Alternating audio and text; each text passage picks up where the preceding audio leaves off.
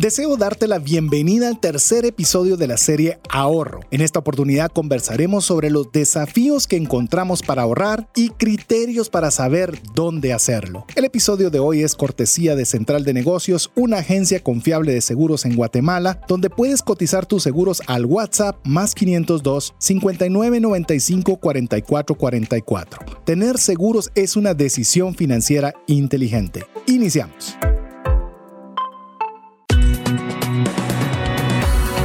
Nuestra mirada va más allá de los límites naturales. Nuestro objetivo, darte herramientas que puedan ayudarte a tomar decisiones financieras inteligentes. Somos trascendencia financiera.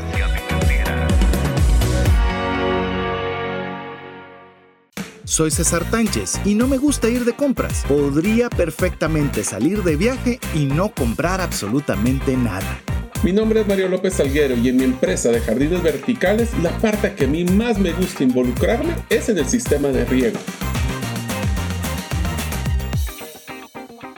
Hola, te saluda César Tánchez y como siempre un verdadero gusto poder compartir contigo un programa más de trascendencia financiera, un espacio donde queremos ayudar, contribuir para que tomes decisiones financieras inteligentes, con el propósito de agradar a Dios con las buenas decisiones que tomes respecto del dinero, para que puedas tener lo suficiente y más aún para tu familia, para tus necesidades personales, pero que todavía sobreabundes de tal forma que puedas tener más que suficiente para poder compartir con una mano amiga. Ese es el deseo y ese es lo que nos motiva para estar compartiendo durante este espacio y espero que tú también tengas esa misma inquietud, ese mismo deseo de unirte a nosotros para poder compartir partir de conocimientos y herramientas que nos ayuden a trascender financieramente. Pero bueno, no estoy solo, estoy siempre o la mayoría del tiempo muy bien acompañado con mi amigo, coanfitrión, coautor Mario López Salguero. Bienvenido, Mario. César, muchísimas gracias a ustedes amigos por estar escuchándonos en un programa más de trascendencia financiera. Espero que ustedes siempre encuentren valor, ya que nosotros con César con mucho cariño les preparamos el contenido y que esperando que les sirva, no solo para trascender financieramente, sino para que ustedes cada día encuentren un valor. Pero lo importante, recordarles que cada, cada cosa que ustedes aprendan en el programa, utilice la metodología del APC aprender, practicar y compartir, ya que a través de compartir, primero, van a aprender más y segundo, van a poder crecer este gran valor que nosotros les tratamos de dar. Así que bienvenidos y seguimos, César, con el, la serie de ahorro. Si ustedes recuerdan, amigos, en los dos episodios anteriores hablamos de temas interesantes como, por ejemplo, el ahorro. ¿Para qué voy a tener que ahorrar? Un ahorro sin propósito va a ser muy difícil que se cumpla. Tenemos, también hablamos de cómo poder hacer el concepto de trascendencia financiera y uno de los temas más bonitos. FIRE, que era Financial Independence Retire Early, cómo retirarse de forma independiente con una, con una trascendencia financiera. Espero que si a ustedes les gustan estos dos temas, ese fue el episodio 1. El episodio 2 fue cuánto debería estar ahorrando y cómo debería de ahorrar. Empezamos con si debería ser un porcentaje, una cantidad, cómo ponernos esas metas que queremos, una meta SMART, las estrategias 50, 30, 20 o la regla del 72. Si ustedes quieren saber esto, ese fue el episodio 2 y hoy vamos a hablar de los desafíos y dónde debería estar ahorrando. Así es, eso fue una forma bastante rápida de poder usted interesarse en escuchar los programas anteriores si usted no tuvo la oportunidad de hacerlo. Le recomendamos que usted pueda ir al podcast Trascendencia Financiera en la cual usted pueda buscar cada uno de estos episodios y de una forma muy eh, despacio usted pueda tomarse el tiempo para poder escucharlos. Busque en la plataforma que usted prefiera, Spotify, eh, Apple, Google Podcast, Deezer, eh, hasta Alexa. Si usted tiene Alexa, dígale que ponga el podcast de trascendencia financiera. Muy sencillo, no hay pretexto para que no podamos encontrarlo y poder disfrutar de todo este contenido que hemos podido impartir, en el cual si usted no tuvo la chance de escucharlo, pues aproveche y lo haga. Una forma muy fácil para que usted lo tenga a la mano es que usted sea parte de la comunidad de trascendencia financiera, en la cual usted nos puede escribir un mensaje al WhatsApp más 502 59 19 05 42. Ahí usted nos escribe y al escribirnos le pedimos que por favor guarde ese número dentro de sus contactos. Si usted no lo hace, pues entonces no podrá recibir la información que nosotros le enviemos por esa vía Usted puede preguntarse, ¿y por qué? Pues bueno, lo animamos a que escuche el podcast que hicimos WhatsApp Business, en la cual entre las muchas cosas que compartimos en ese podcast o en ese programa fue eh, que WhatsApp para poder establecer que a usted le interesa un contenido, una forma de filtrarlo es que únicamente le va a llegar información de aquellos contactos que usted tenga guardados en su teléfono. Por eso es muy importante que usted guarde el más 502 59 19 05 42 dentro de sus contactos, así recibir cada semana los vínculos de, de los podcasts para que usted los pueda escuchar en la comodidad de su casa, gimnasio, donde usted crea que, que puede tener ese tiempo para para poderle dedicar. Eh, Mario mencionaba el APC. Una cosa es importante aprender, otra definitivamente es poner en práctica lo aprendido, pero una sea nuestra causa, una sea la causa de trascendencia financiera.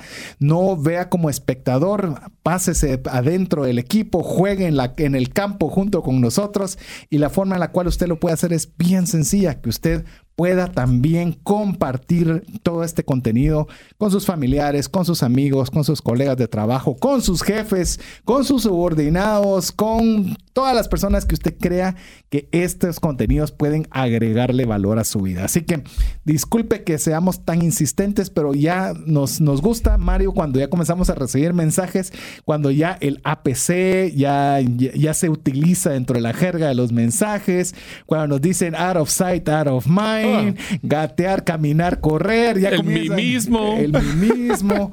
ya, ya, ya son eh, algunas de las frases que, que nos hacen sentirnos parte de lo que es trascendencia financiera. Así que bienvenido, bienvenida. Si es la primera vez, mire, haremos un esfuerzo como lo hacemos por todas las personas que tienen mucho tiempo de escuchar el programa, de que valga la pena el tiempo invertido. Eso nosotros sobre cualquier cosa, platicábamos con Mario, eh, hacemos una inversión de recursos bastante considerable en tener las mejores herramientas para propagar lo más posible este mensaje, pero lo más importante de todo es su tiempo. Y eso es lo que más valoramos y lo que queremos sacarle el jugo, como diríamos en Guatemala, a, los minutos que usted invierte con nosotros. Así que amigos, si ustedes están entusiasmados en lograr crecer sus inversiones a través de generar una base de ahorro, pues este es el momento para que también ustedes nos continúen en esta serie tan bonita que tenemos del ahorro. Ahora vamos a hablar de desafíos y de dónde. Pero César, una de las primeras cosas que tenemos que hablar del ahorro es que hablamos en el episodio anterior sobre el tema de las reglas, de cuánto debería estar ahorrando, pero una de las cosas que quedamos pendientes era cada cuánto debería de ahorrar. Así es. Debería ser algo esporádico, regular, eh, debería ser eh, una, hablamos de hacerlo de recurrente o en algunos momentos que tenga ingresos adicionales, así que frecuencia, ese es el primer tema del episodio de hoy. Así es, arrancamos como bien mencionadas, la recurrencia, básicamente arranquemos con la más cotidiana, llamémosla cotidiana, me refiero es que nosotros podamos establecer una frecuencia de ahorro diaria.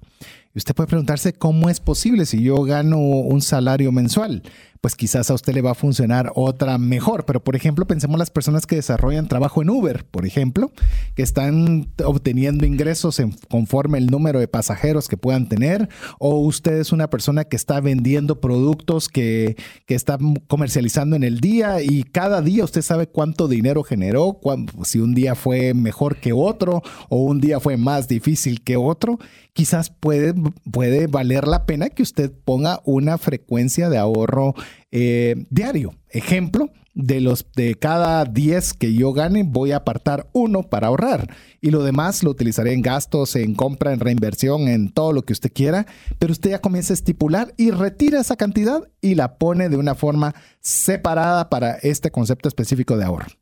Una de las formas también que nosotros utilizábamos para poder ahorrar, César, es en, a nivel diario, es que nosotros, especialmente las personas que utilizamos efectivo, todas esas, eh, esas eh, fichas, esas, esas monedas, que nosotros utilizamos y que nos sobran del día, lo podemos ir acumulando en algún lugar para poder llenar ese ahorro diario. Otra forma que también se puede hacer es una estrategia un poquito más eh, dinámica, pero se las comparto porque la hice para una eh, cosa específica. Fue de que agarré un, billete de una denominación alta de 100, pongámosle 100 quetzales, dólares, empira, lo que ustedes estén utilizando, y lo pedí que me lo hicieran cambio en billetes de 5. Y lo que hacía era mi meta de poder eh, ahorrar. Ah, vamos a hablar de cuando, si quieren escuchar el episodio 1 sobre qué metas podríamos colocar. Pero cada vez que yo cumplía esa meta, metía uno de esos billetes de 5 quetzales a una caja especial que sabía que era para el ahorro para llegar a esto. Todos los días era una forma de motivarme y vamos a hablar de estrategias de cómo motivarse a ahorrar, pero eso fue una forma de que yo logré hacer y, lo bonito de esto es que no eran montos grandes sino que 5 quetzales o 5 dólares o 5 lempiras no era tan difícil. Mas, sin embargo, era una forma de crear una inercia. Yo creo que la gran ventaja que tiene esto de, hacerlo diario es que se vuelve transparente al punto de que ni cuenta me doy después que estoy ahorrando. Eh, mencionabas varias cosas que creo que valen la pena eh, sumar a, la frecuencia diaria. Es que adicional a que crea inercia, también se siente fácil de hacer. Es decir, y es un hábito. Sí, y, es un, y un hábito que quizás se puede volver más fácil de realizar porque lo estás haciendo, o sea, estás haciendo como que pequeños impactos constantes. Es como la famosa gota que está erosionando una roca. No sentís que es, ala, fue un tremendo chorro de agua, que no, es una gotita, gotita, gotita, gotita, pero con un efecto positivo muy, muy importante para la creación de un hábito. Así que me parece interesante. Incluso con nuestros hijos podría ser una forma muy interesante. Incluso lo estoy pensando ahora que lo estamos exponiendo, de que en lugar de que sea una vez a la semana, que valga la pena esa semana dividirla en diario para que obviamente puedan ir viendo lo que pueden gastar, pero también lo que pueden ahorrar día con día. ¿Sabes qué es una de las ventajas que tiene en una, eh, frecuencia diaria? Es que también nos da el, no solo la inercia, sino que nos da la oportunidad de perdonarnos si en algún momento un día no logramos hacerlo. Sabemos que tenemos siempre el día siguiente para poder cumplir ese ahorro. Esto nos va a generar no solo el concepto de inercia, sino que también vamos a poder perdonarnos más fácilmente, ya que vamos a tener la oportunidad de redimirnos el día siguiente de que poder hacer ese ahorro. Excelente. Y vamos, ¿qué te parece si vemos, eh, vemos ahora el tema semanal? El tema semanal eh, también tiene sus, ah, sus detalles interesantes. Yo le voy a mencionar, por ejemplo, yo tal vez porque así lo aprendí, yo me recuerdo que la primera persona que a mí me dio lo que se llamaba el domingo, no sé si a vos te dieron el famoso domingo, que era la mesada que daban los papás, a mí me lo dio mi abuelito. Nunca se me va a olvidar que mi abuelito, aparte que lo llegábamos a visitar, porque pues llegábamos con mis papás, ¿verdad? Porque ahí no, no decidía uno, sino uno llegaba de chiquito y iba a ver a los abuelitos, pero ya se volvió una motivación extra porque me iban a dar mi domingo. Y en su momento me recuerdo que era una moneda de 25 centavos, que en ese momento ah, alcanzaba para, para buenas cosas. Ya después fue un quetzal, me recuerdo. E incluso te voy a decir, mi abuelito tenía la particularidad de que iba al Banco de Guatemala a que le dieran billetes nuevos porque no le gustaba darnos los eh, que fueran usados o, y, nos decía, yo al inicio, todavía muy pequeño, me lo creía, decía que los billetes nuevos valían más que los viejitos. Y yo decía, ah, es que yo los tengo nuevos. Entonces, eh, pero era, era incluso se volvía también eh, un tema de gratificación mayor porque no era tan poquito cada día, sino que era una cantidad significativa en una semana. Actualmente eh, es la forma en la cual yo también estoy dándole a mis hijas para que administren dinero eh, de una forma semanal para que también aprendan a organizarse, para que no sea como destajo diario, sino tienen una semana y tengan la oportunidad de ir viendo cómo van a distribuir lo que van a gastar en el transcurso de la semana. Yo lo único que recomendaría, César, es que para poder generar esa disciplina, esa, ese hábito, esa inercia, de que escojan un día a la semana específico donde vamos a hacer ese tipo de ahorro. El problema es de que si nosotros decimos, esta semana voy a ahorrar, esta semana puede pasar y no lo hice. En cambio, si decimos los domingos vamos a hacer el corte y vamos a hacer el, por ejemplo, a mí me da risa porque eh, yo lo veo del otro lado cuando nosotros recibimos nuestras, eh, nuestros intereses de criptomonedas una vez a la semana, ya estamos esperando ansiosamente el día lunes porque son los días que hace la acreditación. Y imagínense que así podrían ustedes estar entusiasmados de poder hacer su ahorro los días sábados, los días domingos, los días lunes, escoja un día, un día y una hora específico, porque entonces así y eh, vamos a utilizar una estrategia de una serie que aprendimos muy interesante de indistraíble, es que pónganlo en su agenda. Pongan, si lo va a hacer día, no importa la frecuencia que vayamos a hacer, esto va a aplicar para todas las frecuencias, pero pónganlo en su agenda, qué día, qué hora y póngala que no lo puede fallar. Si no pudo ese día o esa semana o ese día de la semana que estamos ahorita, pues lo puede trasladar, pero no lo cancele. Y eso les va a ayudar a crear ese hábito y esa inercia. Fíjate que con lo que estás mencionando, para que usted, amigo, amiga, se dé cuenta de que aquí no solo es unidireccional, que estamos nosotros aquí diciéndole qué es lo que usted debería hacer para que usted por fin lleve bien sus finanzas. Aquí los primeros que aprendemos somos nosotros. De hecho, quiero decirle que lo que acaba de mencionar Mario es un error que yo me estoy dando cuenta que estoy cometiendo, porque hay veces, por ejemplo, se me olvida una semana y lo acumulamos a la segunda para dárselo a mis hijas. Y a veces se acumula la tercera y entonces pierdo el efecto. O sea, pierde el efecto de, como yo lo estoy mencionando ahora, el efecto que causaba que mi abuelito los días domingo era cuando nos daba el domingo.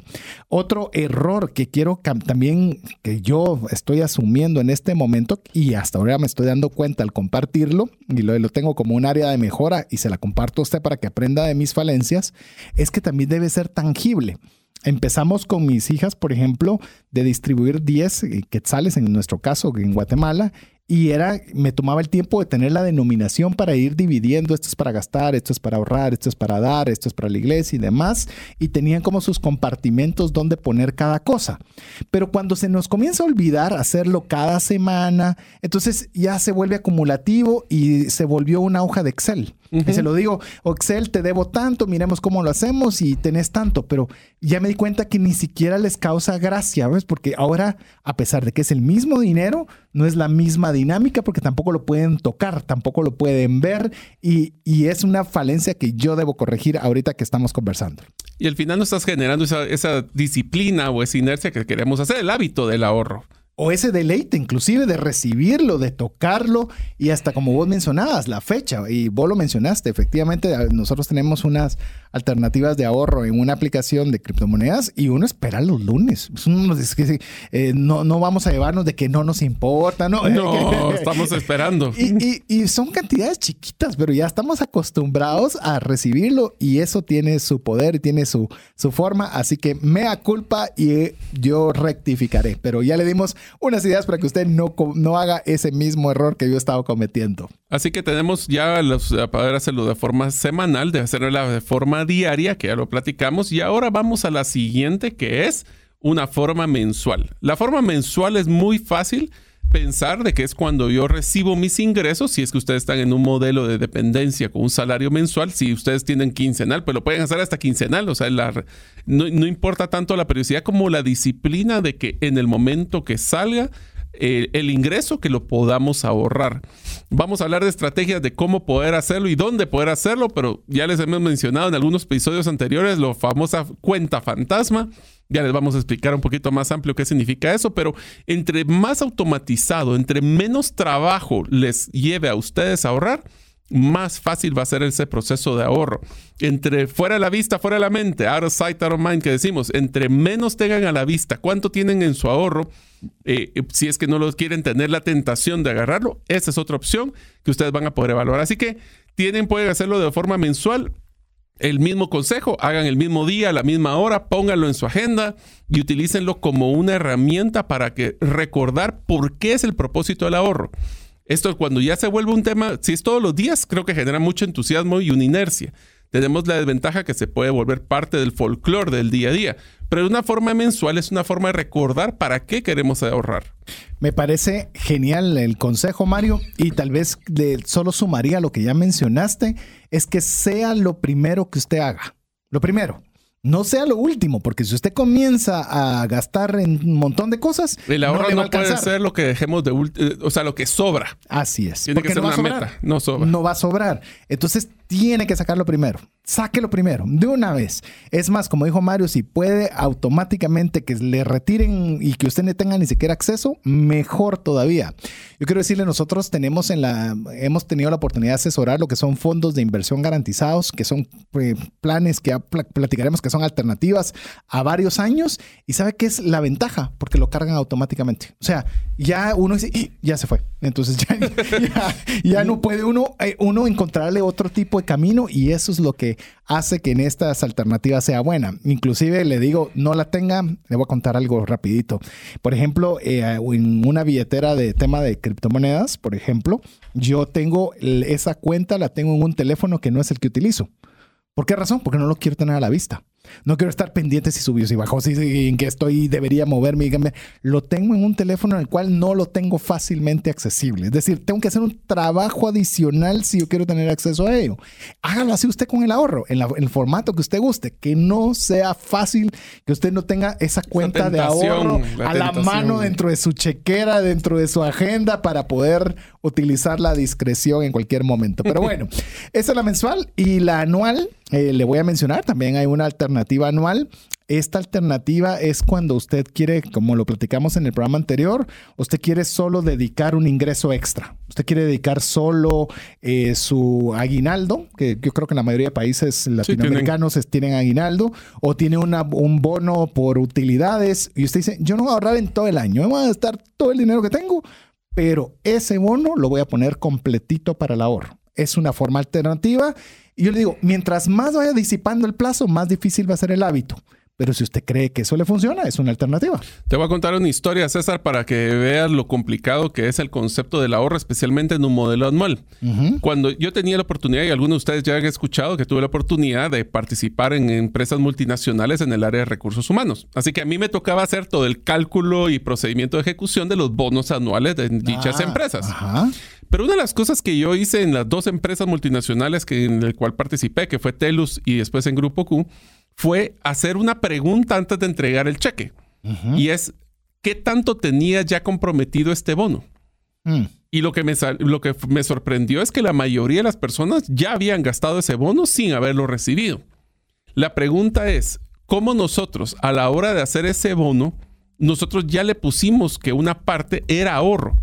Porque lo que pasa es que si no, les prometo que le encontramos lugar a ese, incentivo utilizamos a veces para, para poder eh, pagar eh, algún tipo de deuda.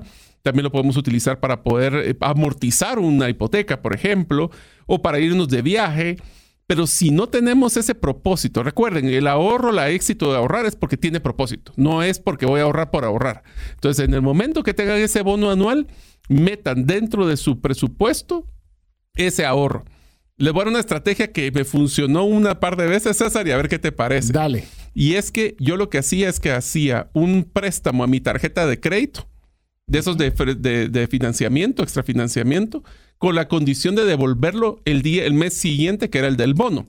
Pero ese dinero no me lo gastaba, lo metía a la cuenta de ahorro de una vez. Entonces yo aunque tenía un costo pequeño, porque realmente uno de esos extrafinanciamientos no son tan caros, hay que investigar bien antes de ponerse a hacer este proceso, pero lo bonito de esto fue de que yo mismo me tenía ya mi compromiso de ahorro anticipado que era una estrategia de convencerme a mí mismo, por decirlo así. Inclusive pueden haber incluso financiamientos que sean cero costo que incluso ni siquiera tengan ese costo. Eh, tenga cuidado, ¿verdad? Eh, aquí lo que nos, nos, Mario le está dando ideas, como yo le estoy dando ideas, usted, usted se conoce bien. Y usted se conoce bien. Usted sabe, no, yo si agarro eso de la tarea, lo voy a utilizar para A, para B o para C, y a mí eso no me va a funcionar.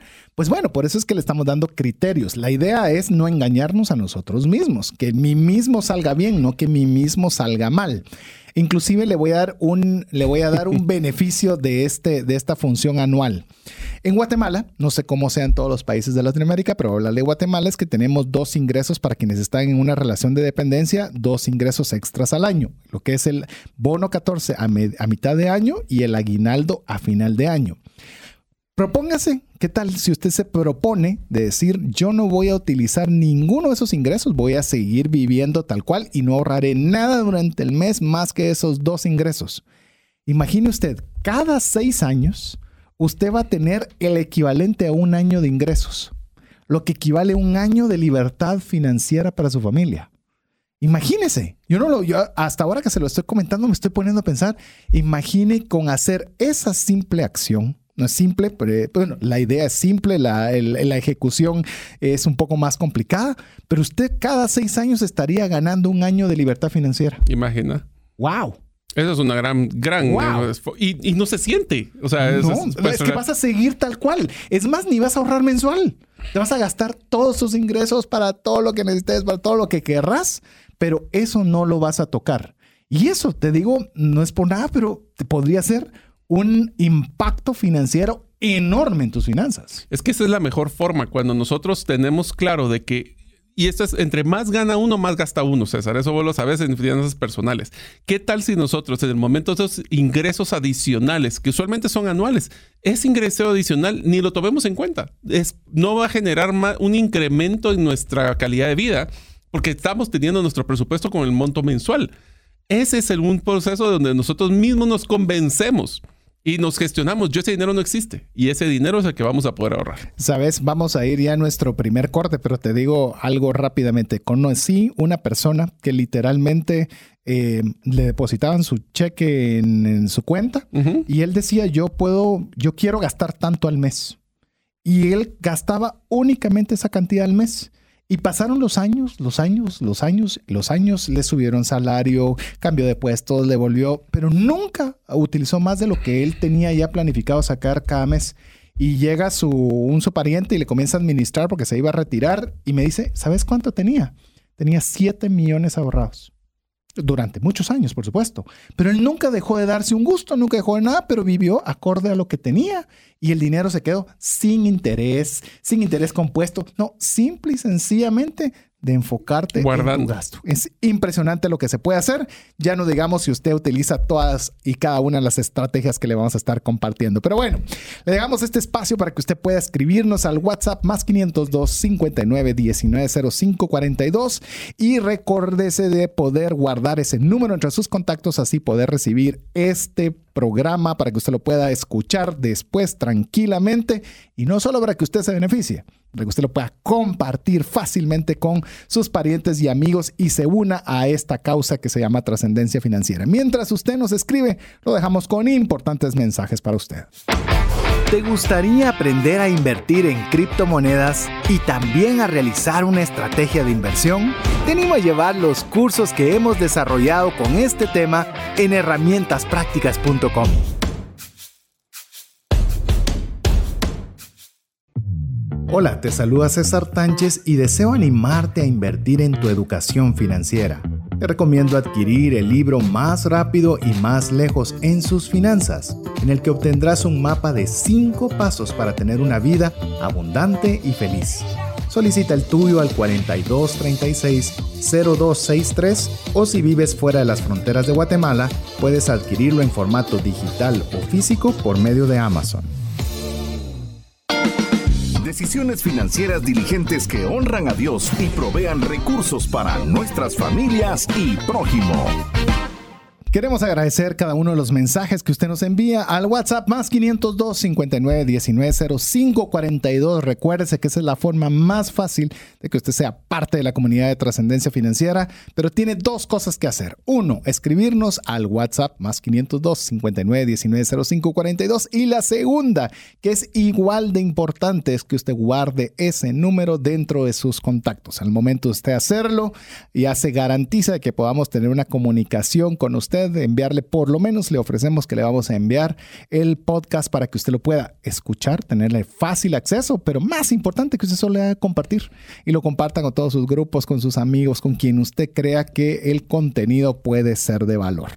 Estamos, Mario, hablando en el tercer episodio de la serie ahorro, en el cual hemos conversado durante este primer segmento sobre la frecuencia. Conversamos brevemente sobre las algunas de las ventajas que tiene el hacerlo de forma diaria, semanal, mensual, anual. Eh, pero esto, de alguna forma, Mario, estamos conscientes que el ahorro no nos es innato. No es algo que nos, se nos da natural, sino que es algo que normalmente tenemos que trabajarlo. Y yo creo que cuando, nos, cuando, cuando tenemos eso claro, yo creo que una de las buenas eh, llamemos formas en las cuales podemos hacer que un hábito permanezca o un hábito se genere es cuando comenzamos a comprender las dificultades que conlleva, eh, cuáles son aquellos obstáculos que, podemos enfrentar, como vos mismo los, lo, mencionabas cuando estábamos viendo el método SMART. Es decir, cuáles son aquellas cosas que pueden impedir que nosotros ahorremos, porque cuando las conocemos decimos, este soy yo. Este es algo que a mí en lo particular me es complejo y es algo en lo que debo de trabajar para que una vez limpiemos como que el camino de, obstáculos, ya por lo menos sea más expedito el poder ahorrar. Así es, nosotros estamos claros de que ahorrar no es fácil, porque si fuera fácil todo lo haríamos y haríamos, ahorraríamos más de lo que realmente hacemos. Inclusive te voy a decir algo, Mario. Eh, culturas asiáticas, por ejemplo, estamos hablando Japón, estamos hablando Taiwán, por lo menos las que yo conozco, eh, por muchas generaciones han estado acostumbrados a ahorrar. Entonces ya para estas generaciones que les enseñaron a sus niños, que han visto que sus papás han ahorrado, que su tío ahorra, que todo el mundo ahorra, podría ser en determinado momento natural. Pero para nuestras culturas latinas, por lo menos quienes pueden disfrutar del programa por el idioma español, eh, realmente no es así. Inclusive, solo voy a decir un, comentario a, un episodio que hicimos, César. ¿Te recuerdas cuando vivimos en las compras por Internet? Que fue un episodio que si ustedes quieren saber cómo poder ser eficientes y exitosos comprando por Internet, ese es uno de los episodios que nosotros les recomendaríamos. En ese episodio, nosotros les enseñamos de que parte importante para poder ahorrar era dejar en el, en el lugar, en, el, en, el, en la canasta donde nosotros estamos la compra un día la compra para ver si de veras la parte emocional se nos postergaba. Por eso es que es importante que una de las principales, y aquí es lo difícil de ahorrar, es que nosotros el decir que sí a algo, le estamos diciendo que no a algo. El decir que sí al ahorro, estoy diciéndole que no al gasto. Y eso significa que voy a postergar una gratificación de algo que quiero yo hoy. Quiero hoy tener el Netflix, quiero hoy tener esos gustos, quiero hoy salir a comer tres veces a la semana con mi familia, lo quiero hoy. Pero eso significa de que entonces el hoy sacrificará el mañana. Decir que sí al hoy, estoy sacrificando el mañana. Y por eso es importante que la gratificación la tengamos. Y te voy a ser sincero, con las nuevas generaciones, César, yo no sé si te pasa con tus hijas, pero como todo el enfoque de los celulares es Hoy lo haces, ahorita te doy tu gratificación con un sonido, con un movimiento, con una, con cupones, con tokens, con todo esto es ahorita yo lo hago, ahorita lo consigo. Eso está generando, yo creo, una, una generación impaciente para obtener lo que quiere ahorita. Y eso de que algún día llegará, eso no es tan importante como el hoy. Yo le llamaba el síndrome de Superman a los jóvenes que querían que primero se sentían que no les iba a pasar nunca nada y segundo todo lo iban a poder tener inmediatamente. Eso es uno de los, creo yo, una de las dificultades más grandes que tenemos a la hora de poder ahorrar. Y yo creo que aquí viene el tema de, la evaluación. Eh, de que nosotros podamos decir ¿cómo, cómo, me comporto yo. Mario lo dijo con nuestras hijas, con las nuevas generaciones que todo lo quieren automático, pero preguntémonos, ¿nosotros cuando vemos algo lo compramos inmediatamente, sí o no?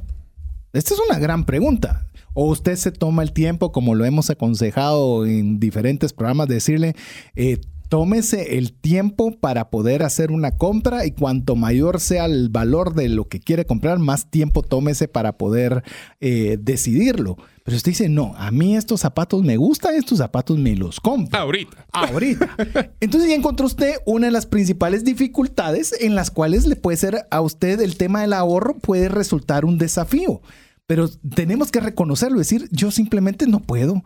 Yo, yo, yo, yo, quiero las cosas en el momento. Sí, y ahí es. Pero es que te voy a decir, ¿sabes qué la ventaja con esto? Es, recuerdan cuando hablamos de los sueños y cuando hicimos la planificación. No es decir no puedo, es cómo sí puedo. Y el ahorro, si se han dado cuenta en los dos episodios y en el que estamos hablando ahorita, no es que cada quien va a ahorrar igual que el siguiente yo tengo que encontrar la forma conmigo mismo, cómo negocio conmigo mismo para que me deje hacer ese proceso de ahorro. Por eso es que hablábamos de diarios, a veces semanales, a veces anuales hay muchas personas que tienen que escoger cuál es la mejor opción para ellos, que no necesariamente va a ser la misma que para la siguiente persona. Te voy a contar algo relacionado con lo que mencionaste y es algo que a mí eh, lo aprendí eh, en uno de los libros de Robert Kiyosaki, en el cual decía que hay que ver cómo hacer dinero sin dinero. Y me llamó mucho la atención el concepto. Y yo les digo, hace muchos años, algunos años atrás, eh, yo quería ser miembro de un club de golf. Y era un club de golf el cual implicaba que había que comprar una membresía, había que pagar un mantenimiento. Y yo en ese momento no tenía para comprar la membresía. De hecho, con Mario ahí fue donde fuimos a aprender a jugar golf con la membresía que, que tuve participación. Y resulta que eh, digo, ¿cómo puedo hacerlo? Y en eso una persona que del gremio de seguros tenía una membresía que no estaba utilizando y me dice, mira, te ofrezco la membresía y no, no me pagues nada, solo uses su usufructo y pagas el mantenimiento. Imagínense, ya no había que pagar la membresía, eso era algo genial. Y yo decía, ¿y habrá posibilidad todavía de que yo me pueda quitar el mantenimiento? y le hablé a un amigo y le digo, mira, yo sé que tu papá está interesado en, en este tipo de membresías. ¿Qué te parece si yo te consigo la membresía de gratis y vos te haces cargo del mantenimiento y yo lo único que te voy a pedir a cambio es que me incluyas dentro de la membresía? ¿Y saben qué sucedió? Estuvieron absolutamente de acuerdo y logré, como dice Mario, ¿Cómo sí se podría hacer? Logré estar en ese club del cual con Mario lo aprovechamos buena cantidad de años para jugarlo y lo hicimos, o al menos de mi caso, tuve esa membresía sin ningún costo. Entonces usted comienza a pensar cómo podría conseguir aquello que desea sin dinero o otro que yo le voy a sumar más a lo que ya está diciendo Mario. ¿Cómo puedo? O sea, es decir, no diga no puedo, sino no puedo ahora. Mire, esa palabra ahora es clave y es crucial, porque entonces usted mentalmente no se está cerrando, simplemente está diciendo, este no es el mejor momento, pero puede ser la semana entrante o puede ser con los seis meses que haya ahorrado para esto o al año. Postergar la gratificación. Es correcto. Es que eso es lo que decimos. El decir que no a algo hoy puede ser que le esté diciendo que sí a algo después. Ese es el tema con este tema de postergar la gratificación. Y amigos, estamos en un mundo que está exigiendo esa gratificación, esa, esa compra impulsiva. Es que yo lo quiero ahorita. Es que no puedo pasar un día más si no tengo esos zapatos. O sea, ¿Realmente necesitamos esos zapatos? El vehículo, cambiarlo por el más reciente. ¿Realmente lo tiene que cambiar en este momento? ¿Va a mejorarle su calidad de vida? ¿Va a mejorar el consumo de su... O sea, ¿Sabes cuál sería la estrategia más importante para poder evitar eso? Cuando nosotros digamos, es que lo necesito. La pregunta del millón es, ¿y si no lo tuviera hoy o mañana, qué pasaría en mi vida? Y entonces cuestiono. ¿Qué me afectaría? ¿Será que es válido? O sea, porque es la parte emocional. O sea, la forma de voltear la parte emocional es meterle el factor lógico. Sí. ¿Es esto? Si yo tuviera este dinero, en vez de cambiar el carro, ¿cuánto me va a hacer la diferencia? Ese dinero lo podría invertir en criptomonedas, lo podría poner en ahorro, lo podría poner. ¿Justifica esto? Y si hacemos los números, ya solo con hacer los números se acabó la emoción y eso nos va a ayudar a ahorrar más. Es más, como decís, por ejemplo, usted puede decir sí, pero mi respuesta es sí. Yo quiero irme a Disney con mi familia. Por cierto, te quiero contar que recientemente tuve contacto con una persona que me contó que escuchaba el programa y me dice, el programa que a mí más me ha cambiado la vida es sobreviviendo financieramente a Disney. Y me lo propuse y fui con y mi tenemos que hacer una versión 2.0 porque de lo que fue ese Disney ya, es otro Disney. Ya cambió, ya, ya vamos a ver si hacemos Deberíamos hacer la versión 2 como un refresh. Me parece una buena idea. Así que le animamos, amigo, amiga, que usted eh, reconozca, no, no digo, no le estoy acusando, sino que reconozca si el tema de poster la gratificación es un desafío que usted debería tenerle cuidado. A ver, ¿qué tal este otro, Mario? El fácil acceso al crédito. Yo le voy a contar rapidito aquí ah, y te dejo ahí que desarrolles. Mis abuelitos fueron 16 años novios antes de poderse casar. Y yo les decía a mis abuelitos, ¿y por qué fueron tantos años novios? No entiendo. Muy fácil, mi hijo. Me decían, no teníamos dinero para casarnos. ¿Cuándo eso es ahora un obstáculo para tomar decisiones de esa envergadura? En el tiempo de mis abuelitos no había crédito. O sea, o tenías el dinero para comprar lo que necesitabas o simplemente te aguantabas. Ahí sí tenías que, posponer la gratificación a como de lugar. Pero hoy día estamos viviendo lo contrario. Hoy hay un, llamemos, una facilidad extrema de crédito, lo que a la vez compromete nuestros recursos, lo que compromete la facilidad de poder ahorrar. Y también lo veo de la siguiente forma. La fácil acceso al crédito también puede ser una o sea, puede ser una bendición o una maldición dependiendo cómo nosotros lo manejemos. Entonces la pregunta es, ¿qué tiene que ver el crédito con el ahorro? Bueno, el crédito es una forma de postergar esa gratificación, de tener que pagar el monto de lo que yo quería en el tiempo. Lo mismo estamos pidiendo que hagan con el ahorro. Simplemente que, en vez de tener la gratificación ahorita la van a tener después. Así que es el mismo concepto de cómo yo tengo sus bisacuotas, sus eh, cinco pagos precio de contado. Bueno, ¿qué tal si hacemos los cinco ahorros al precio de contado, pero al final del mes de haber juntado ese dinero nosotros lo podemos hacer? Y eso tiene un sentido de emoción más alto. Porque imagínese, después de haberse aguantado los cinco, los seis meses, usted llega con la cantidad completa y se lo puede comprar y sabe que no tiene que pagar un centavo más después. ¿Qué diferencia de comenzar a utilizar el artículo y después se vuelven los cinco o seis penosos pagos posteriores? O sea, sufro antes, tengo gratificación, en vez de tener gratificación, después sufro.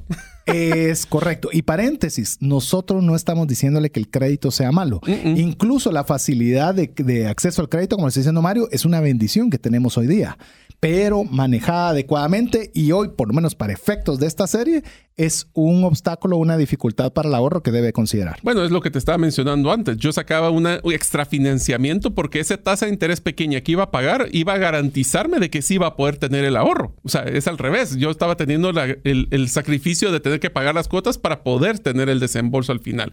Al final es cómo nosotros podemos negociar con nosotros mismos. Pero hay un tema aquí, César, que a mí me preocupa fuerte porque algunos de nuestros oyentes seguro lo están pensando.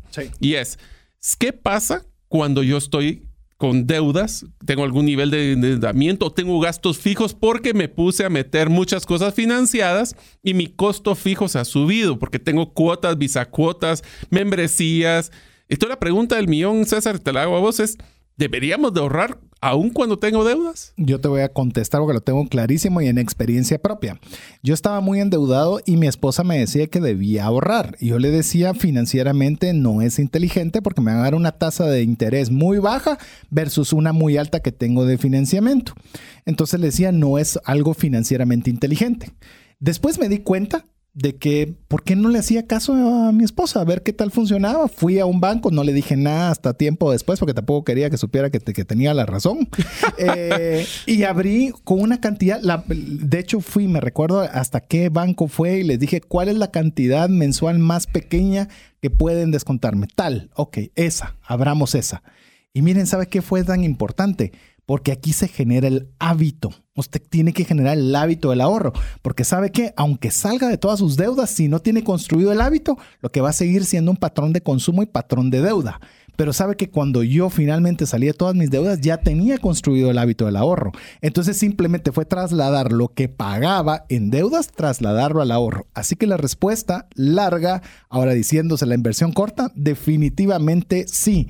Como lo vimos en programas anteriores, ahorre una cantidad como fue mi caso, la cantidad más pequeña que me permitía el banco. Y esa, y usted dirá, pero eso no sirve para nada. ¡Ja!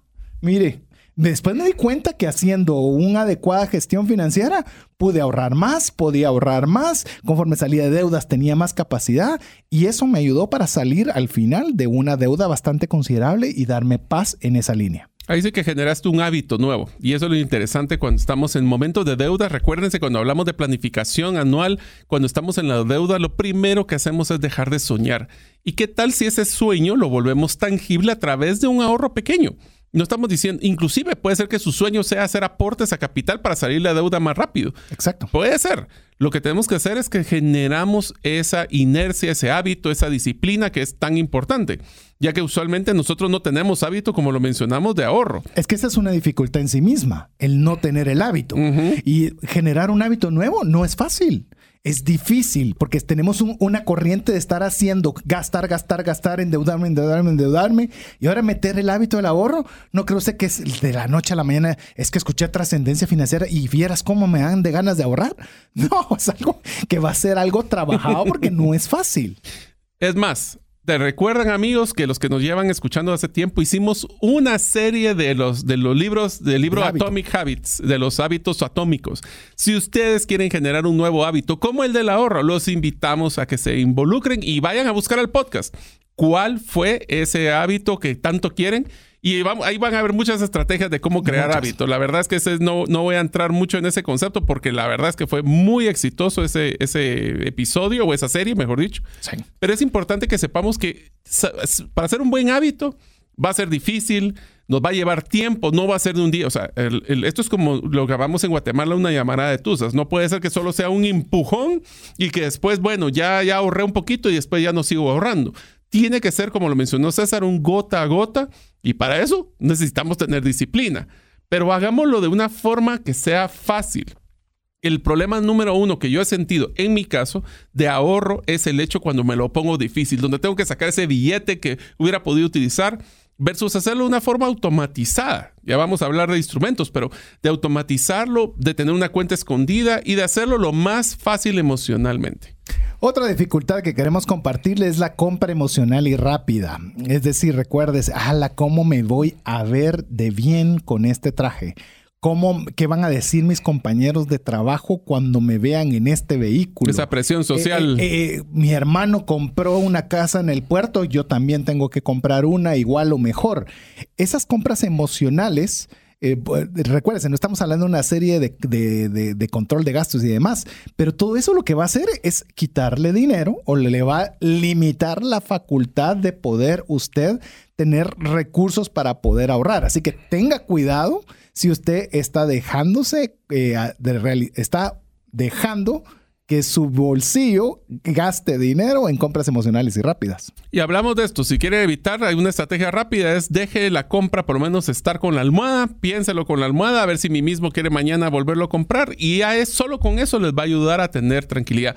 Y amigos y amigas, yo les voy a hacer un ejercicio ahorita para que ustedes, una tarea de las que nos gusta dejar. Eso. Quiero que ustedes vayan hoy en la noche o cuando estén escuchando esto y vayan a su closet y vayan y vean cuánta ropa han comprado, que han utilizado menos de tres veces.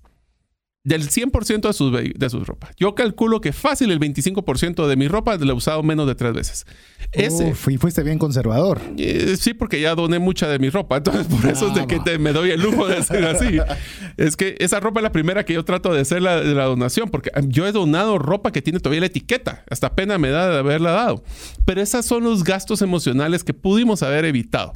Eso se nos va a generar también a que trataremos de disfrutar tal vez una sensación de disfrutar un poco menos, pero es disfrutar más en el futuro versus disfrutar menos en el presente, que ya lo hablamos anteriormente. Pero esa es una dificultad y, vale la pena decirlo. Eh, a veces cuando nosotros hacemos el ahorro, nos entra, eh, pero no estoy disfrutando ahorita. Pero es que por eso necesitamos el propósito. ¿Para qué estás ahorrando? Exacto. Si no, no sale. Eh, que ahí vamos al episodio número uno, ¿verdad? Que usted se recuerde exactamente que ese recurso no es simplemente ponerlo en un sobre que usted nunca más lo va a volver a ver. Pero te lo pongo así. un objetivo. Mira, te lo pongo así. Imagínense que ustedes quieren, van a ahorrar no saliendo a comer con su familia este fin de semana a un restaurante. Uno puede decir, ala, pero es que con mi familia. Pero pónganse a pensar, si yo estuviera ahorrando para Disney, ¿cuánto es sacrificar una comida hoy para pensar que puedo estar comiéndome un helado de Mickey Mouse en Disney? Es Solo con eso te pone la balanza y puedes tomar mejores decisiones. De hecho, eso lo que va a provocar también es que tus hijos también se sumen y no digan, ah, es que mi papá no quiere y es que solo, solo no nos quiere dar y de plano lo que es es tacaño y demás. No, es que todos estamos de acuerdo en que vamos a dejar de gastar en esto para ahorrarlo para algo que todos como familia queremos realizar. Y regresando con el a la vista, fuera de la vista, fuera de la mente, ¿qué tal si se ponen ese, ese termómetro de propósito de ahorro para que cuando tengan esa tentación de compra emocional, simplemente le eviten y ustedes pueden decir, miren, con esto que hicimos hoy pudimos ahorrar un 10% del, del, pasaje de, de, la hija chiquita en el... O sea, le ponen propósito a cada decisión que hacen. Es más, imagínate cuando ya se tengan los boletos para cada uno de los miembros de la familia y todos juntos, bueno, vamos a ver en la computadora y vas a comprar y de qué fecha y, y comenzarlos a meter dentro de toda la vivencia que puede tener. A ver, otra dificultad. Influencia de las redes sociales. Esa es una dificultad difícil. ¿Por qué? Porque hay, productos que le van a ofrecer que usted podrían desviarlo de lo que es el ahorro. También ahí usted puede ver, mire, en Facebook, por, por decir cualquier red social, Instagram, la que usted desee, usted mira la vida perfecta de todo el mundo. O sea, porque nadie plantea su situación difícil, eh, simplemente que está de viaje, que está comiendo rico, que está haciendo un montón de cosas. Y eso de alguna forma nos alimenta a querer nosotros vivir en ese metaverso. Ahora yo te lo voy a poner más complicado, César.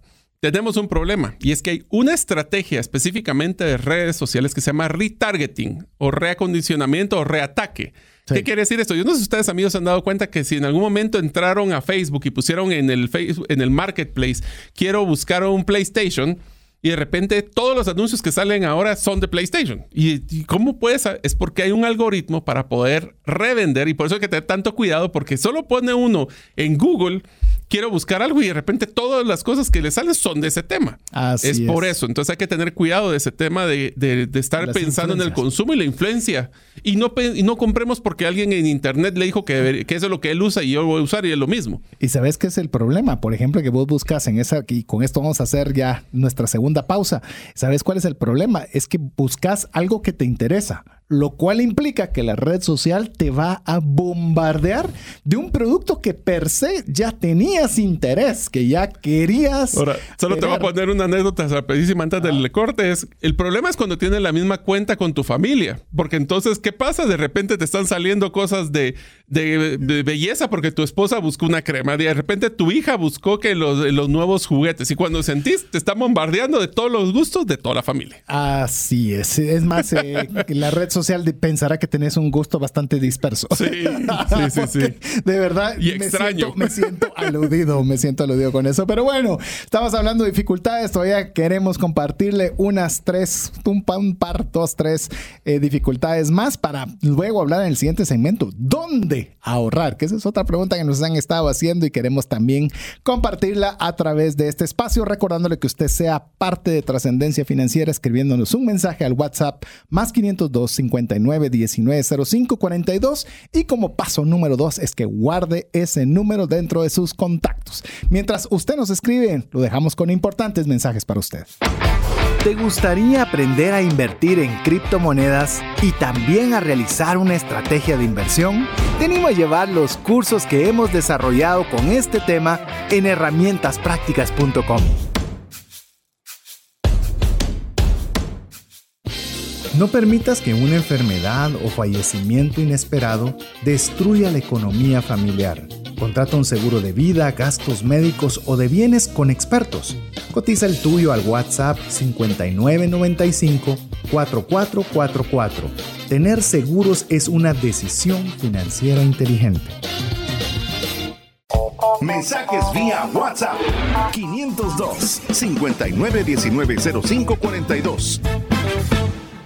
Queremos agradecer cada uno de los mensajes que usted nos envía al más 502 59 19 05 42 y también agradecerle que usted haya guardado ese número dentro de sus contactos. Así usted puede garantizarse de recibir cuando mínimo los vínculos o los links para que usted pueda acceder al podcast y usted pueda tener un fácil acceso a esta información y también que tenga una facilidad para poderlo compartir con sus familiares, amigos, compañeros de trabajo, que específicamente el día de hoy estamos hablando en nuestro tercer episodio de la serie Ahorro.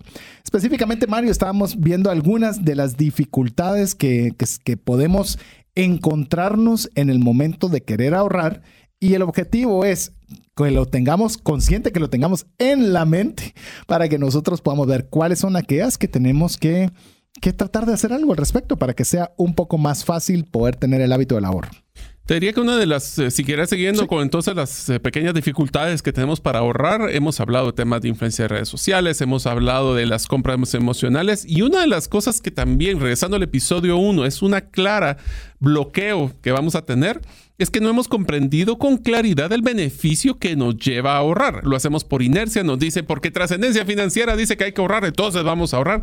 Eso no funciona tiene que tener un propósito porque el propósito es el que le va a dar el peso y el salario emocional, si quieren hablarlo así tipo empresarial, el salario emocional que nos va a llevar a poder evitar los costos y los y sacrificar el hoy para tener un mejor mañana. De hecho, te digo, estoy trabajando un llamemos un taller taller breve de unos 45 minutos que pienso, estamos pensando junto con Mario subirlo a herramientasprácticas.com, en el cual especificarlo, ya lo he titulado, 15 razones para ahorrar ya. Lo que pasa es de que nosotros no tenemos a veces tan clara los beneficios que realmente conlleva el ahorrar.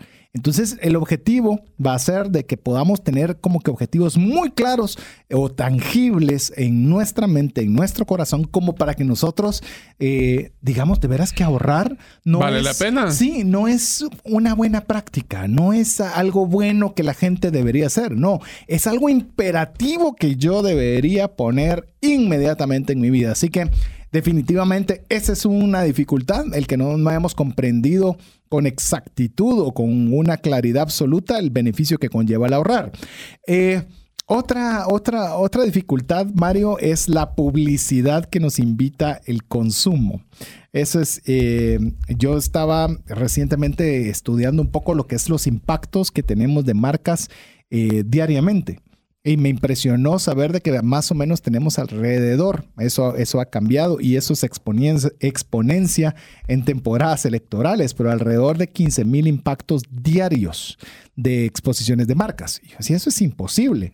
Pero cuando estás en la computadora estás viendo marcas. Estás viendo marcas de páginas de internet, estás viendo de buscadores, estás viendo de plataformas de redes sociales. La misma computadora tiene una marca. Cuando te vas a bañar el jabón tiene una marca. Cuando vas en el vehículo ves cualquier cantidad de anuncios. Es decir, sí estamos ante una batalla sin igual por no solo nuestra atención, sino por la plata en nuestro bolsillo. Recuerda que estamos en un mundo donde se promueve el consumo, donde tenemos varios términos que hemos utilizado en varios episodios anteriormente, como lo que es la economía o la comportamiento, la economía de comportamiento, que es como nosotros podemos, queremos comprar y por qué queremos comprar tenemos y no. una serie pendiente que tenemos que hacer de eso, economía conductual. Todo el tema de la, del descarte planificado que tenemos de los productos que se están pues, venciendo o sea, queremos cambiarlo, solo miren sus celulares, como ya, es más, le conté yo a César de que yo siempre he tenido una, ahorita ya soy de la Mac, yo sabe que ustedes amigos se, se van a reír porque yo siempre fui ante la Mac, siempre quería la PC, pero bueno, tuve que en las garras de Apple otra vez.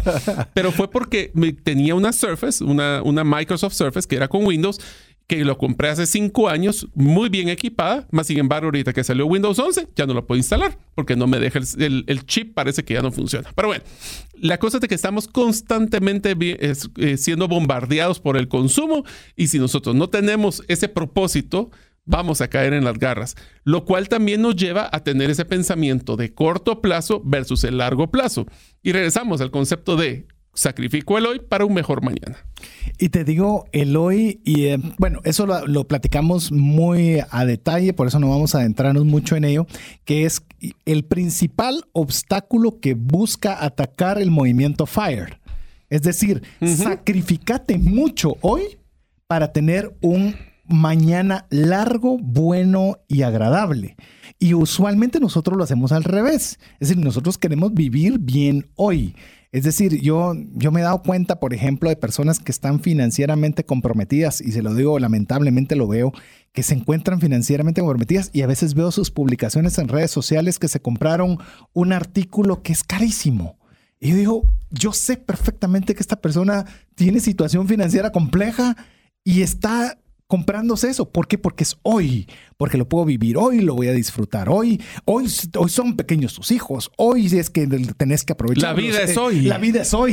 Esa es una frase. Cabal. Entonces, yo creo que esto es algo que nosotros tenemos que, y cuando usted le entre ese, esa, esa espinita por el hoy, recuérdeselo del movimiento FIRE. No lo agarre completo tal cual si usted no quiere, pero llamemos la enseñanza macro es bien importante para este aspecto. Así es, así que tenemos que estar buscando siempre ese balance, porque él también hay que vivir el hoy, pero hay que también pensar en el, en el futuro. Es que el ahorro, mira, algo que mm, quiero recalcar, creo que lo he dicho varias veces durante la serie, el ahorro no es esclavitud, el ahorro te libera. El liber. Es decir, vivir mejor. Es que mire, vivir mejor no es que usted gaste hoy, se endeude todo hoy y que mañana ya no pueda disfrutar y solo esté pagando. Eso es, es un disfrute muy limitado.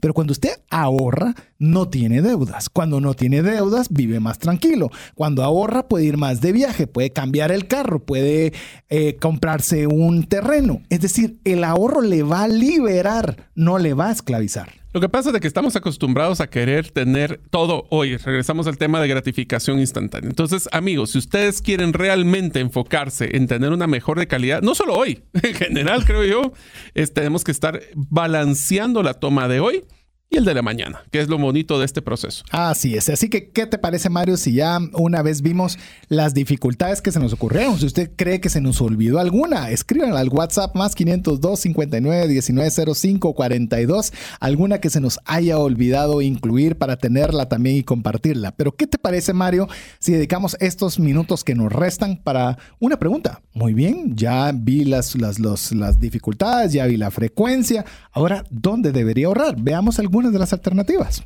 ¿Por qué no empezamos con los instrumentos? Y uno de los instrumentos, hablemos del caso que yo siempre les comento, uno de los instrumentos es una cuenta de ahorro. Le voy a pedir a César que nos explique los diferentes tipos de cuentas de ahorro, pero yo les voy a contar sobre la estrategia de ahorro que mencionamos anteriormente. Y es la más fácil.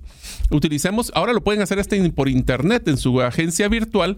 Ustedes pueden planificar un débito automático de su cuenta de monetaria de cheques para que se haga un traslado automático a una cuenta de ahorro. Pero la recomendación es que esa cuenta de ahorro no lo tengan a la vista de la de, su, normalmente de sus cuentas preferidas y que afuera de la vista fuera de la mente para que no tenga la tentación de entrarle a ese fondo aunque sepan que existe y lo hacen de una forma de que sea el primer día después de que les paguen ¿qué ventaja tiene? ni siquiera vieron pasar ese dinero se trasladó una cuenta a otra, según ustedes siguen teniendo el dinero, pero no lo tienen en el fondo donde utilizan para los gastos regulares de su vida. A ver, unas consideraciones cuando usted esté evaluando una cuenta de ahorro.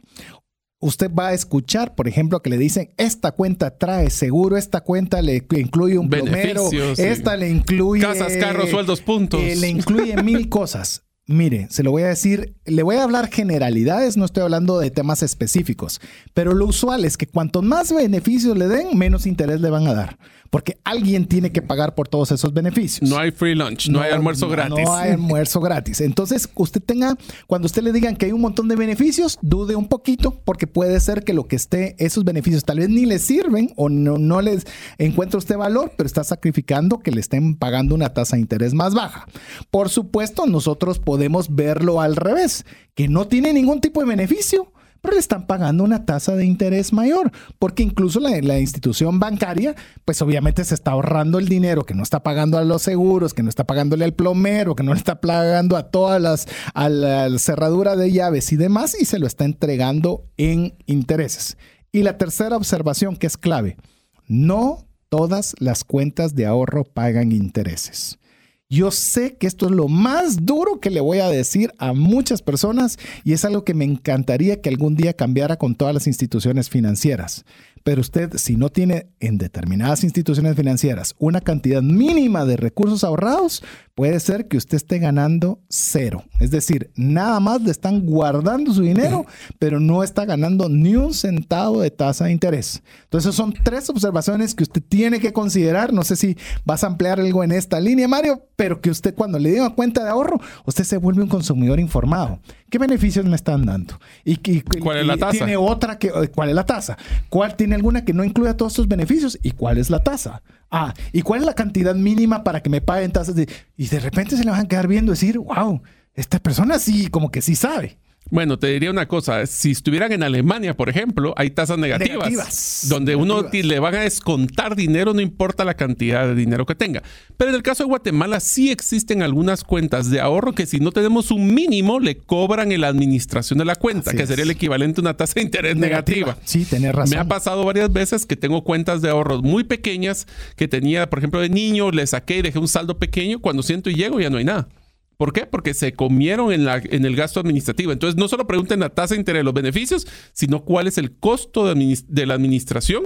Por ejemplo, en las cuentas de ahorro, la razón. si te quieres sacar, un, por ejemplo, una tarjeta de débito, te cobran. Si quisieras meterle algún tipo de boleta, te cobran. Un estado de cuenta, te cobran. Te cobran. Entonces, tengamos claro de que la decisión tiene que estar más informada.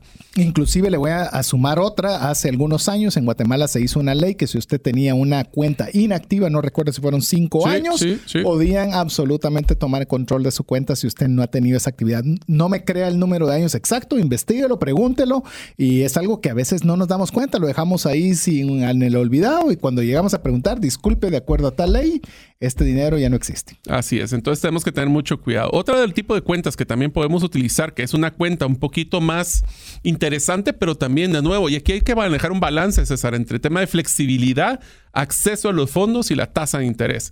La siguiente es una cuenta de plazo fijo. ¿Qué es una cuenta de plazo fijo? Es cuando nosotros decimos, yo voy a dejar este dinero quieto en alguna institución, por dependiendo del tiempo, desde 3, 6, 9, 12 meses, 18 meses, y entre más tiempo dejamos congelado ese dinero, más rendimiento vamos a tener. Algunos temas que me ha pasado con temas de plazo fijo, pros y contras. En el caso de contras es de que no puedo tener acceso a ese dinero. Si llegara a sacarlo porque sí existen problemas, podemos nosotros tener una penalización de esos ingresos que podríamos estar generando de tasa de interés. ¿Pero eso lo miras como un, beneficio o algo en contra? Es un híbrido, porque al final del día tenés el acceso, pero penalizado Ese es un modelo. Y del otro lado tenemos que tener una... yo creo que psicológicamente es eso de que no sentís que es tuyo. Ahora, tenemos que tener claros también de que al finalizar ese periodo podemos renovarlo, inclusive y generar ya intereses de intereses, que sería otro modelo. Pero lo que más me gusta de los, de los pros que tenemos es que existe un modelo que se llama back to back, que es que yo puedo dejar esa plaza de fijo de, de dinero y puedo pedir un préstamo sobre ese, me van a prestar mi dinero pero no me van a penalizar tanto mis intereses y la tasa de interés que me cobran va a compensar ese acceso a dinero en una emergencia de corto plazo, por ejemplo. Yo te voy a decir, en los plazos fijos también vea la, misma, la misma dinámica. Le están pagando más que una cuenta corriente. Deberían porque está comprometiendo el, el dinero a una mayor cantidad de tiempo. Pero eso no significa que usted lo dé por sentado, que así es, así debería ser, así es la mayoría, pero eso usted tiene que tomarse el tiempo para preguntar y ver que así sea. Y recuerda que tienen, para poder accesar el dinero no es inmediato también. Entonces va a llevar por menos un par de días, si no es que una semana o posiblemente más, para poder hacer el tema de acceso a ese dinero y eso va a generar un problemita. Así es, inclusive usted puede pensar que la penalidad yo lo veo como un beneficio, porque como hay una penalidad no lo va a sacar con tanta facilidad. el desmotivar. Le pone el desmotivante para que usted no toque ese dinero. Y a ver, ¿qué te parece, Mario? Ya que estamos hablando por lo menos de las dos principales, cuenta ahorro y cuenta a plazo fijo. Monetarios ni siquiera entremos porque ahí no va a ganar nada. Ahí simplemente es un lugar donde tener el dinero para que sea fácil de movilizarlo de un punto a otro.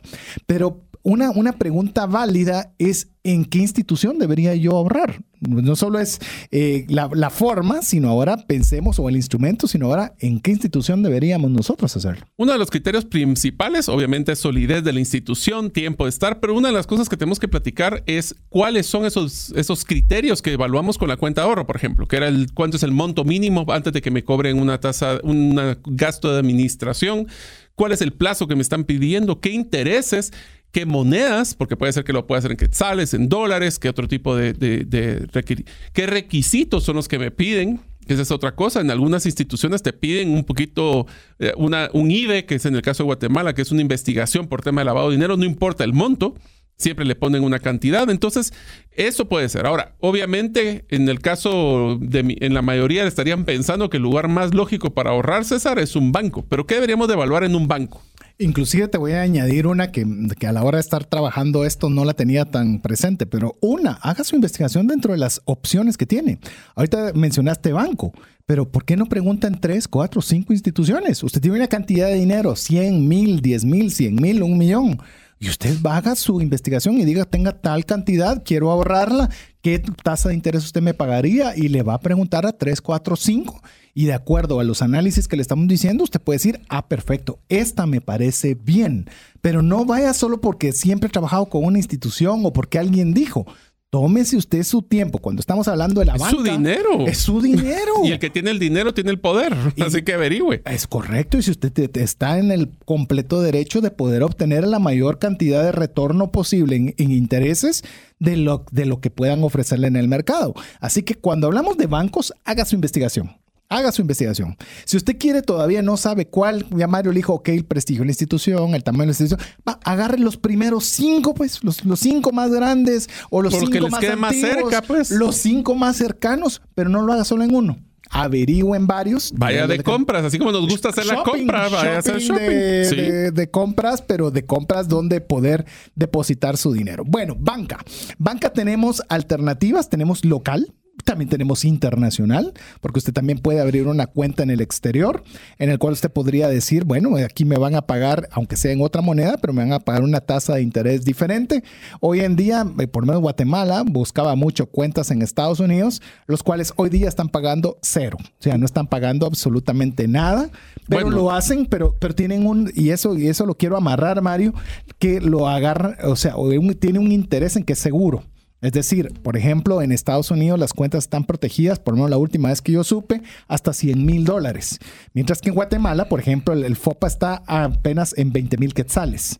Entonces también hay un tema de seguridad, que eso es a veces lo que hablábamos en criptomonedas de una moneda, de por ejemplo hacer una billetera fría, una billetera caliente, si no sabe qué es eso, no se preocupe, pero hay una que es más segura, que tal vez no le va a pagar intereses, no le va a dar muchas cosas, pero también tiene un valor que es importante, los temas de, de seguridad de sus recursos. Así que usted, lo importante es que en banca tiene opciones de bancos, tiene opciones locales y también tiene opciones internacionales si a usted así lo quiere evaluar. Lo importante es que haga investigación, no simplemente que lo haga así porque sí. Eso lo complementaría que en la banca es bien importante, César, el tema de acceso, el tema de, por ejemplo, el, y también hasta el tema de atención que tienen los bancos. Hay algunos bancos que se especializan en tener muchas agencias cerca de las ubicaciones donde nos encontramos. Hay otras que tienen menos, pero tienen más tráfico. Entonces, el llegar a hacer una cola de una hora es algo que a usted le llama la atención depende, todo lo quiere hacer en internet, tiene agencia virtual, es fácil la agencia virtual. Hay otra que tiene muchas agencias en toda la República y usted tiene negocios en lugares bastante lejanos de la ciudad, pues obviamente es algo que usted tiene que analizar, porque si yo estoy en Quiché, si estoy en Sololá y yo quiero tener acceso, ok, busque una, una institución bancaria que le dé más acceso en más lugares. Si usted no sale, pero ni de su casa, pues ese factor no va a ser importante para usted. Pero sí va a ser importante la agencia virtual, lo quiero hacer todo digital, lo quiero hacer en el celular y tiene una aplicación. ¿Qué funcionalidades y qué tan dinámico es el banco? Eso les va a ayudar. Otra de las cosas que podrían hacer, y esto es una anécdota que te quiero contar, es en bonos del Estado, que pueden ser del gobierno.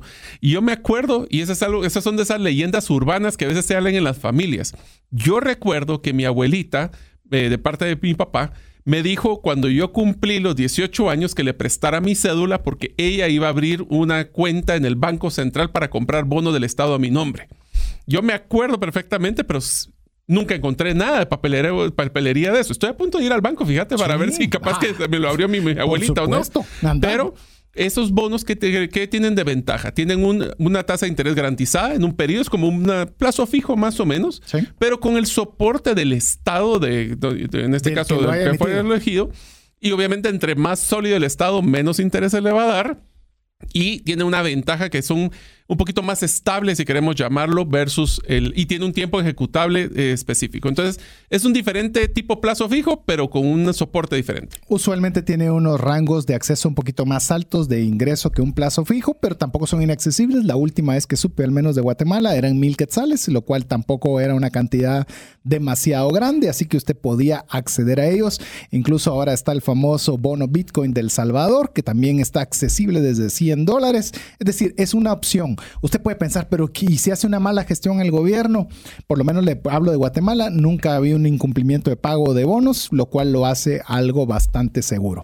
También otra forma de ahorro es una inversión bursátil. Si querés voy a adelantarme yo en esta parte. O en cooperativas eh, también, que es el ah, equivalente. Cooperativas, sí, sí, sí, Tenemos cooperativas que no son bancos, pero que tienen una mayor penetración a, nivel de rural, a y tasas interesantes. Con tasas interesantes. No solo incluso de ahorro, eh, que ya tuvimos, búsquelo, tuvimos un programa en el podcast llamado Cooperativas, específicamente con el tema de crédito, el cual usted puede escuchar y ver cada una de sus opciones, pero es una alternativa muy interesante también que usted puede evaluarla.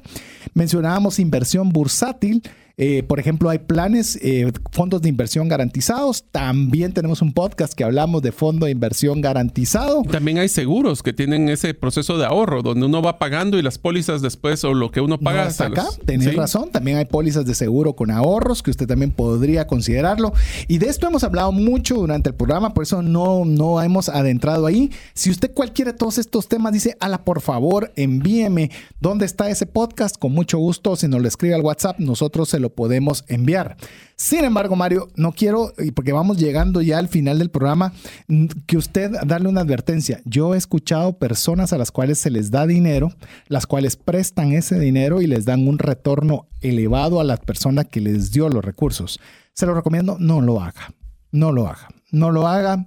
Tengo muchas razones para decirle que no, por tentadora que puede ser la opción, por honrada que parezca la persona, pero la persona cuando hay dinero, he visto Ahí sí que yo te lo pondría de la forma, no preste y no preste. o sea, no preste a alguien más y usted no preste dinero porque no sabemos cómo puede haber y no hay tema de garantías. Y mucho menos una intermediación, que yo se lo doy a Mario para que Mario lo preste porque Mario me está dando una cantidad de dinero Pero más, sin embargo, yo te diría que hay una última para poder cerrar, que ya lo hemos platicado y ustedes pueden escuchar todas las series que hemos hecho. Es una billetera de criptomonedas. Ese es el modelo que yo utilizo para ahorrar. Es de hago un débito automático como la cuenta fantasma y cada tres meses es lo que junte. Se va para inversión en criptomonedas, alto riesgo, alto retorno, pero hay que tener mucho cuidado con los, lo que es el costo de ingreso del dinero cuánto voy a generar de retorno y cuánto voy a tener que sacar el dinero. Cada uno tiene su costo, evalúelo. Sí, y solo añadiendo a lo que decía Mario, no tiene que invertir en Bitcoin, por ejemplo. No, no. No, es invertir, por ejemplo, hay eh, monedas que son pegadas al dólar en el cual le van a pagar una tasa de interés como que fuera una cuenta bancaria. No sube, no baja, no, es una tasa de interés por los dólares que usted ingresó allí. ¿Desde cuánto? Desde 5 dólares, imagínese. Lo que sí tiene que considerar es que usted debe de saber que poner ese dinero en esa billetera tiene un costo y sacarlo tiene otro costo. Lo resta la tasa de interés y ahí usted tiene sus alternativas. Por eso le digo, vale la pena que usted investigue. Es más, usted me dice, ah, pero yo quisiera que adentraran en esa alternativa. Escríbanos, hemos hecho series completas. De hecho, en tema de criptomonedas tenemos eh, Facebook Lives, tenemos grupos de Telegram, grupos de WhatsApp, tenemos muchas alternativas pídalas y nosotros lo redireccionamos donde usted considere. Pero Mario, así yo me siento hasta que voy a una velocidad de como 500 kilómetros por hora, pero así de rápido se nos acabó el programa de hoy. Así que amigos, espero que ustedes estén escogiendo como tarea de este episodio, escojan cuál va a ser su frecuencia, en dónde van a querer ahorrar. Ya escogieron el propósito, también eso ya lo vieron en el episodio 1. Ah, lo importante es empecemos con un hábito, aunque sea 5 quetzales, pero ahorremos ya. Así es, sin pretextos, sin excusas, quitando todos los obstáculos del camino para que podamos nosotros aprovechar todos los beneficios que el ahorro tiene para nuestras vidas. Así que bueno, con esto terminamos. Quiero agradecerle a Mario López Alguero el haber estado conmigo, a Jeff en los controles, su servidor César Tánchez, en espera que el programa haya sido de ayuda y de mucha bendición. Esperamos contar con el favor de su audiencia, si Dios lo permite, la próxima semana. Mientras eso sucede, Mario. Que Dios les bendiga. Por hoy, esto es todo. Esperamos contar con el favor de tu audiencia en un programa más de Trascendencia Financiera. Esta es una producción de iRadios Guatemala Centroamérica.